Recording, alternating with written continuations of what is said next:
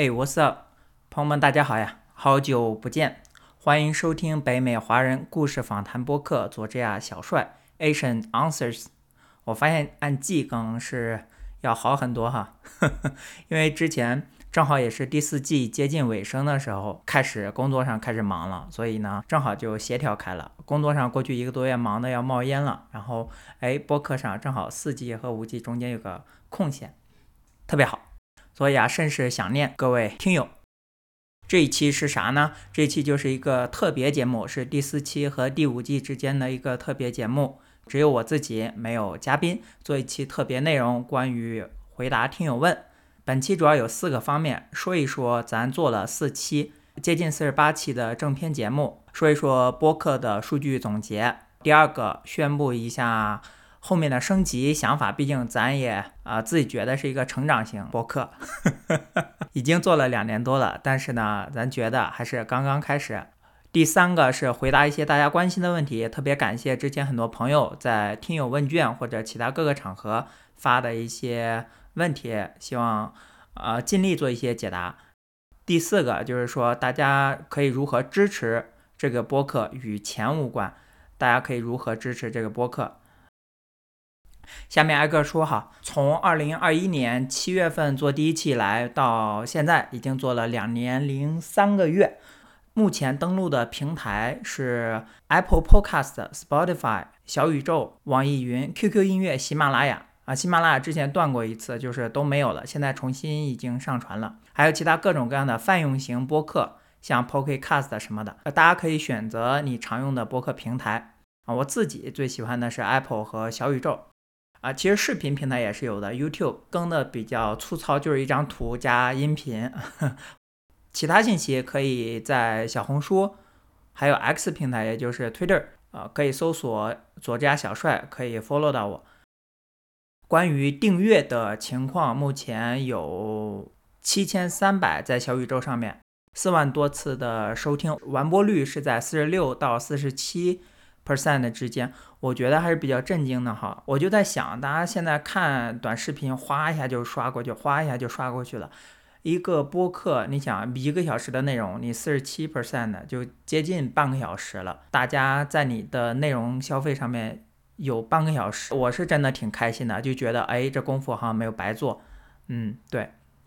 因为有些后台它是有那种完播率统计的嘛，比方说百分之三十的人他一直听到了最后一分钟，会特别感动，觉得哎也不枉我联系嘉宾想选题个前前后后每期节目二三十个小时，对多的甚至四十个小时、五十个小时也都是有的。在小宇宙上面最受欢迎的一期是第三季的第六期节目，是采访我的好朋友 Prudence，当然我们也是因为播客成为好朋友的。采访 Prudence 他的经历、财富经历，因为他之前是在大厂，然后我采访他的时候，他刚好准备从大厂 retire 退下来，然后去做开始自己的 small business，也就是做 financial planner，相当于帮别人筹划、帮别人 plan 怎么税务啊、退休啊、投资啊这些七七八八的东西啊，帮别人达到一个 financial goal，比方说一个有 financial security。的生活过一个有尊严的退休生活哦，我也不是很会总结，大概是这个样子。对了，他也在 YouTube 上面开了中文频道，之前只有英文，现在也有了中文频道，叫做小 P 科普财富规，小 P 科普财富规划。这是在小宇宙上面最受欢迎的一期，有五千多的收听，在其他平台也是非常的 popular。然后苹果播客上面目前正好是三千个订阅，收听量也是接近四万，大多数的收听都是在五十完播以上，啊，所以真的很感谢苹果播客的各位。最受欢迎的和小宇宙不一样，最受欢迎的是最近的一期节目，第四季第四季第十期的节目啊，是我采访郑文，他因为跟我也算半个老乡嘛。啊，十三太保嘛，你出了事肯定不能叫老乡。嗯，他是盐城的，我是宿迁的，对，但是是大半个老乡了。特别是在美国，苏北的可少了，所以很开心跟他聊。他这个人是呃小镇做题家天花板是吧？一路从中科大又到 Harvard，啊，然后又在大公司里面做芯片，就非常牛的一些职场人的经历。呃，但是呢，他在中年的时候，就是放弃了大家羡慕的一种生活节奏，大厂里面做芯片啊，promising 有希望啊，又旱涝保收，为啥不呢？哎，他去做房地产了，而且把房地产又做做得非常的风生水起。各种的被动收入构建起了一个框架。有个听友评价他，我还挺喜欢的，叫 School Smart 和 Street Smart 的，呃，双商很高啊。对他确实是这样的人，但是那期吧音质不太好，后面准备重新再跟他约一期，我们可以有一些话题再深入讨论一下。所以大家可以 Stay tuned 啊，保持订阅。对，呃，不远不远。在过往的四十八期正片里面，还有女性嘉宾的有三十四期节目是七十一 percent，还有男性嘉宾是十九，总共是四十 percent，加起来是一百一。为啥呢？因为有一些节目是男生和女生都有。我发现女生普遍比男生更愿意分享自己的经验和经历。总之，对各位佐治亚小帅的节目嘉宾表达感谢。可能不知道的时候，你们的故事、你们的经历、你们的坦诚分享，给了很多人有或大或小的启迪或者启示，pause，对吧？触动，呃，触动。对，我自己对听众的分布也特别好奇哈。汇总地区的话，海外最多的三个城市是美国、加拿大和澳洲，澳大利亚非常符合预期哈，因为。毕竟是北美华人故事访谈，所以美国和加拿大排在前两位，也说明这个节目做得非常垂直。对，而且嘉宾而言也是主要以这两个地区的为主，加拿大的稍微少一些，美国的稍微多一些。然后谢谢澳大利亚的朋友，Top City 的话是西雅图第一位，我是真的没想到，哎，都是我应得的。不枉我在西雅图那错综复杂的朋友圈，都是我应得的。第二位是纽约 NYC 大苹果城，后面是湾区的三侯赛亚特兰大。哎，感谢本地的朋友，不管你是程序员、房产经纪、投资人、装修师傅、餐馆老板、保险经纪，小帅都祝你生意兴隆发大财。洛杉矶，下面是洛杉矶。我在美国好些年，但是只去过一次 LA，就在今年，稍微有点感觉，就是说洛杉矶的魔力哈，有一点感觉。第六位是加拿大的多伦多，感谢多伦多的朋友，我是一次都没去过，我是希望啥时候能有机会去。中国大陆的话，Top City 是北京、广州、上海和杭州四个城市，特别感谢各位一线城市的大佬。我呢是一个土包子，没有在以上大城市长期待过的经历，是尤其是北京啊，路过若干次啊，每次呢待一天到几天不等，但是从来没有感觉我能留下来这个城市，我感觉我跟北京气场就不合。广州想特别说一下，就我发现广东的人他搞钱是有些基因在身上的，有好些个嘉宾是来自广东的。并且听友群里面，深圳的、广州的、东莞的，还有佛山的朋友特别多。我感觉广东人搞钱是有点子基因在身上。对，这是我的一个发现。总之，感谢各个地区的听友，不管你在世界的哪一个角落，你在哪个大洲，你在哪个时区，感谢科技让你能听到我们这个节目，能听到我这样一个 nobody 的声音。不管你现在在经历什么，小帅祝你明天能够开心。丰富，rich，做了四十八期的正片，我觉得特别能够代表这个节目的风格。第一季的第十期 A 和 B 两期，啊，微微他在纽约开花店，他之前是程序员，在国内做前端程序员，后面到纽约开实体店。我觉得开花店真的特别不容易。他讲了很多的干货，也讲了整个的心路历程，因为他也比较年轻嘛，把一些。互联网带过来的营销方式放在了花店里面，跟美国本土的这种生意来融合，最终其实也做得很好啊。第一季第十期，然后第二季第四期和第三季第五期，呃，Snowy 有两期节目。她之前是一个全职妈妈，然后后来做房地产，一年买一两千套房子，做房地产投资人嘛。他讲理财，讲创业，特别是孩子的财商，我觉得他，我觉得他是非常有自己的一套的。如果你对这方面感兴趣，也可以去收听，是搜索 Snowy 应该就可以找到。第三季第六期 Prudence 啊，刚刚也已经说过了。十月份呢，中旬还会和他在现场录，因为我正好也要去 Phoenix。嗯，啥播客啥啥，他有两期节目也特别的好，一个非常典型的从中国大陆来的第一代移民，然后通过。工作、留学、工作这样的一个职业路径，整个过程中他的一些心态，他的一些呃，对于职业发展、对于金钱的一些观念，尤其他自己也有自己的播客嘛，对于美国文化的一些认识，我觉得是非常推荐的。特别是你如果喜欢这种单口的超级搞笑的播客的话，啥播客跟他的这两期串台也特别推荐啊。正文刚刚也说过了。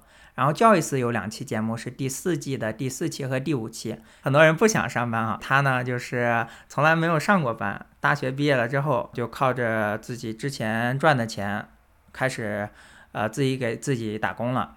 怎么样把比特币的财富守住？怎么样又把 M B N B 做成了 Top One Performer？我觉得他也是有自己的方法论的。广东的女孩子非常的爱搞钱，会搞钱。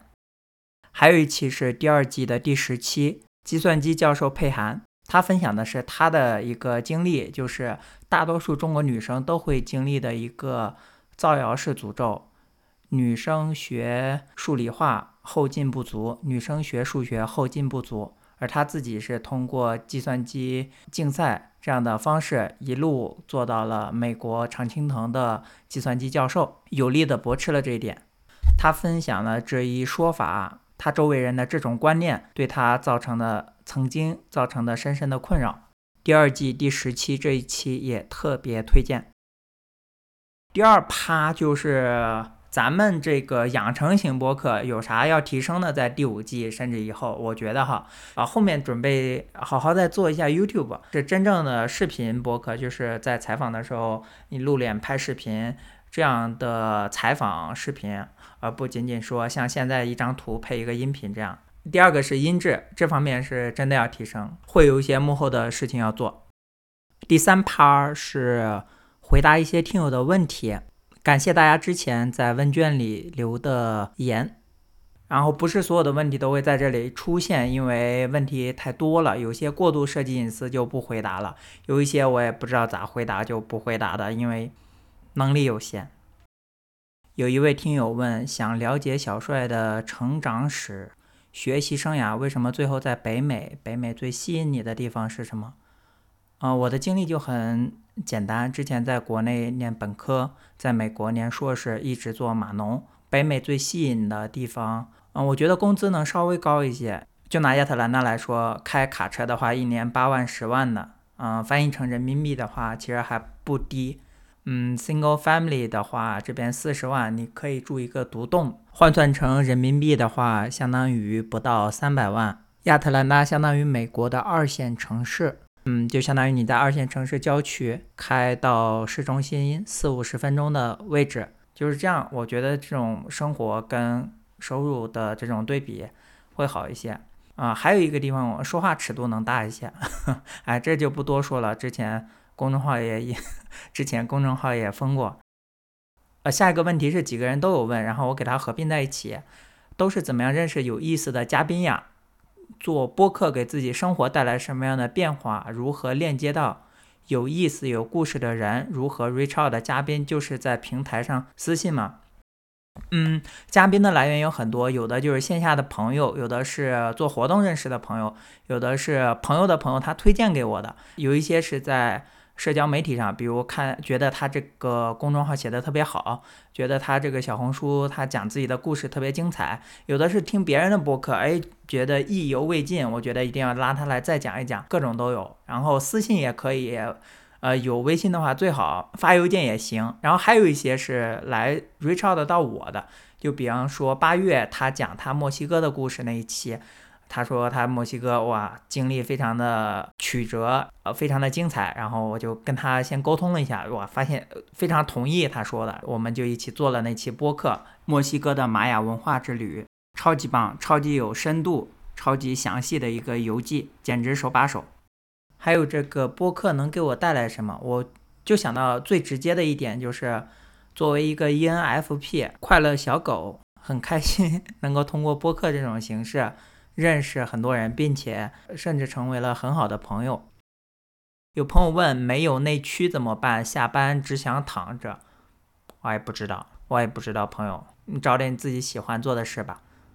如果躺着是你爱的事，那你就躺着；如果你要躺着，但是心里不平静，那你还是找点让你平静的事去做。呃，有朋友说小帅你要一直做下去啊，二十年、三十年，我给你拉赞助也要做下去。哎，太感谢了，朋友，感动。能帮这个节目宣传宣传就行，让周围的朋友知道有这样一档节目就很开心了。如何很快的融入亚特兰大的当地生活？我看了一下微信号，咱俩应该是加过微信了。你来亚特兰大一个多月了，感觉应该没啥问题了吧？嗯，有啥问题你私信我吧。门槛低一些的挣第一桶金的方式，我觉得这个问题有点宽，得看你。能撬动什么杠杆？身边有什么资源？不是说是资金的资源，但是有没有一些其他的资源？还有一个就是唠闲嗑，多跟别人唠闲嗑。为什么想做这个播客以及预期和计划？哎，谢谢这位朋友。嗯，寂寞。我当时疫情的时候。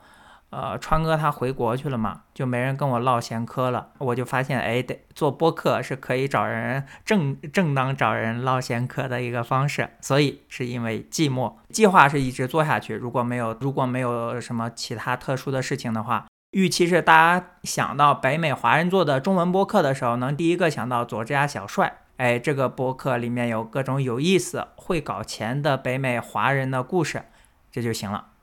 英语学到什么程度可以在美国生存？我觉得这取决于你自己。其实不会都行。我也是去罗兰港才发现这个事情。我喜欢在各个城市打野球啊，所以在洛杉矶的时候就在住的附近罗兰港找球场，然后发现乌泱泱一大片，百分之九十九，也许百分之百。说普通话跟粤语，我发现就我们亚特兰大，你要知道，如果你不提前组局的话，是不可能有这种全是华人的局的。所以我当时看到我震惊了。我们这边野球场一般亚裔都很少，所以你只会中文其实是没有任何生存问题的。你只要待在法拉盛、洛杉矶这种华人聚居的地方，其实中文就足够你吃好喝好了，可以去餐馆，可以去超市、运动场都没有问题。但是我猜哈，你说的是不止于此。英语这个东西，其实最重要的就是胆大。你想那些学中文的老外，他说话磕磕绊绊的，你也都听得懂，是吧？那人家也一样啊，不管你说成啥样，别人大概率听起来是没问题的。我还有一档播客叫《By Borrow Die》，之前读一个英文的内容的时候，那有人就在评论区说：“你这英文你还好意思啊？” 我是 No problem 的，我非常好意思。是，我觉得你最重要是胆大。我第一份工作的时候是一个小公司，作为刚毕业的中国人，我觉得我的英文是公司里面最差的，但是吧，段子是讲的最好的。哼，呃，下一个问题是没有任何冒犯的意思，希望能多说普通话，希望能多说普通话。如果被冒犯，请原谅我。如何自洽不内耗？这是同一个人的问题啊。嗯，我也不知道，我也有我自己内耗的事情。我不会为普通话内耗，我也不会为英语口音内耗，我只能说咱为自己的事儿内耗吧。如果非要内耗的话，为自己的事儿内耗，不要为了别人的事情或者别人眼中的自己去内耗。听友说可以做点随意点的节目，最近的工作啦、生活啦什么的，随便聊聊都可以，不要太在意效果，别花太多时间做节目，轻松轻松开心就好。好的，感谢这位喜马拉雅的网友，我这期就随便剪剪。想问普通人怎么进入房产投资这个问题有点宽哈，我不知道你说的是哪个国家。如果是中国，我其实一点也经验也没有。美国的话，啊，我当时是把橘子说房产他 YouTube 的所有视频都刷了一遍。橘子姐她真的很勤奋啊，超过一百个小时的视频。我看完了，然后做了几十页的笔记，大概花了两个月到三个月的业余时间嘛。你需要的话可以发邮件给我，我把那个我当时的笔记给你，几十页的笔记给你，或者微信也行。呃，但其实我觉得更好的办法是你自己都给听一遍，去做笔记就行了。听完你就通透了，至少自以为通透了。整个流程啊，看房啊，房检啊，offer 啊，呃，什么时候搬进去啊，贷款啊，就是这些基本的细节，我觉得会有一个感受。他的视频还有一个特别好的地方，就是不光是这些实操性的东西，对于小白的这种心理的把握。大家心理上可能会遇到哪些 blocker，它其实也是点播的很到位。我在小红书上面也有个北美的房产散户群，啊，如果你要是在北美，呃，你可以加一下试试。但最主要还是靠自己，我觉得。还有一个就是你可以尽早干起来，不要把这个事想得很大。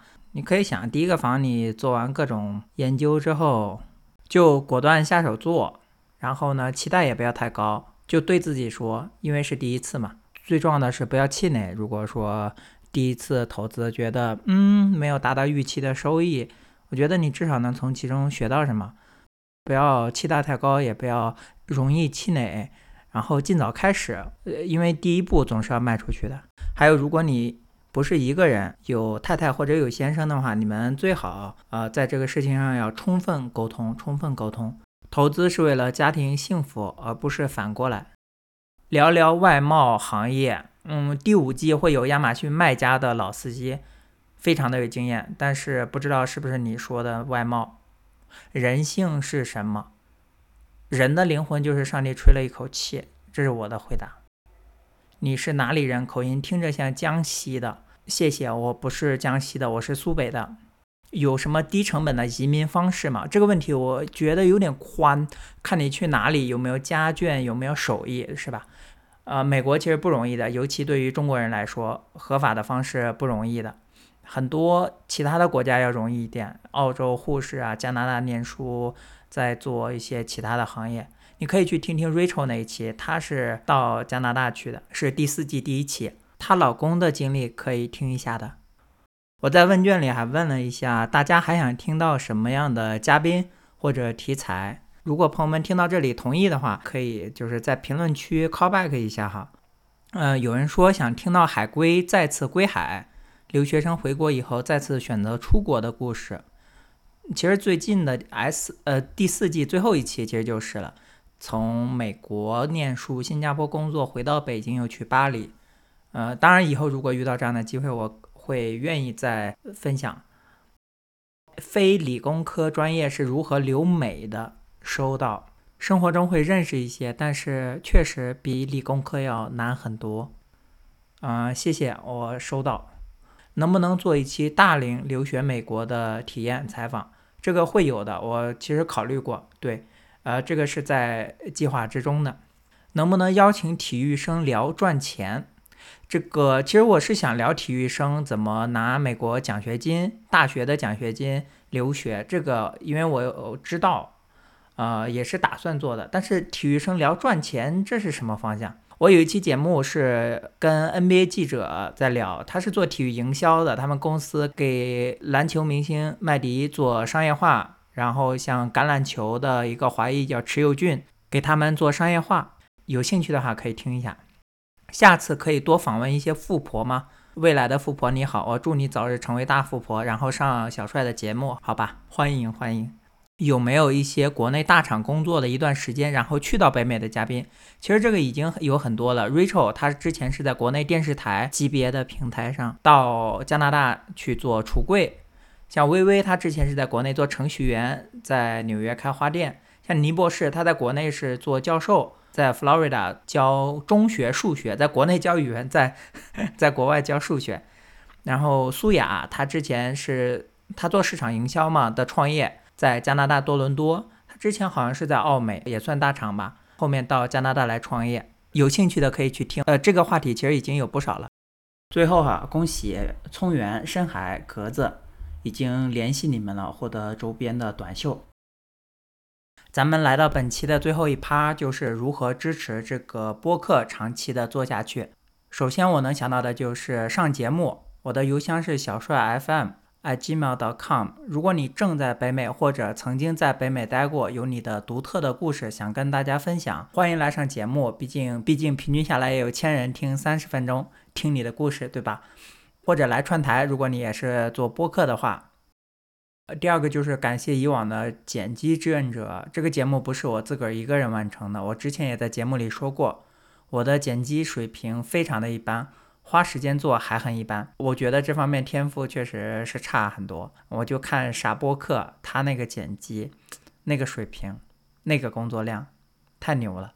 剪辑可以说是播客制作流程里面我自己最不喜欢也最不擅长的环节，所以很开心，曾经有很多人帮过我。闪耀曾经帮过我剪了三期，他的播客叫要我说，非常搞笑的英国留学吐槽，非常小众、非常宝藏的一个播客。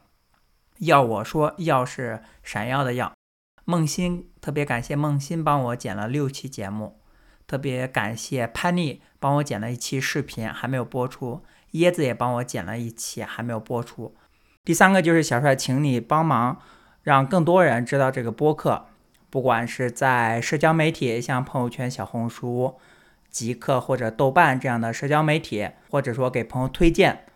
如果你使用 Apple Podcast 收听的话，特别想请你写一个 review。我发现这玩意太有用。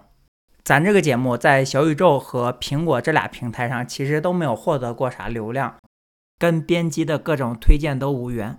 有两次参赛的经历，特别感谢日坛公园它的无限派对，还有基本无害的五分钟播客这两个比赛，其实。给这个节目带来了一定的曝光，我是特别感谢日坛公园，还有毛东的基本无害。最后哈，咱老规矩，感谢小红书上，呃，把小帅介绍给更多人的朋友。谢谢谢宏宇的副业日记，谢谢宝藏播客挖掘机，想吃盐酥鸡，也感谢各位在苹果播客上介绍小帅给更多人认识。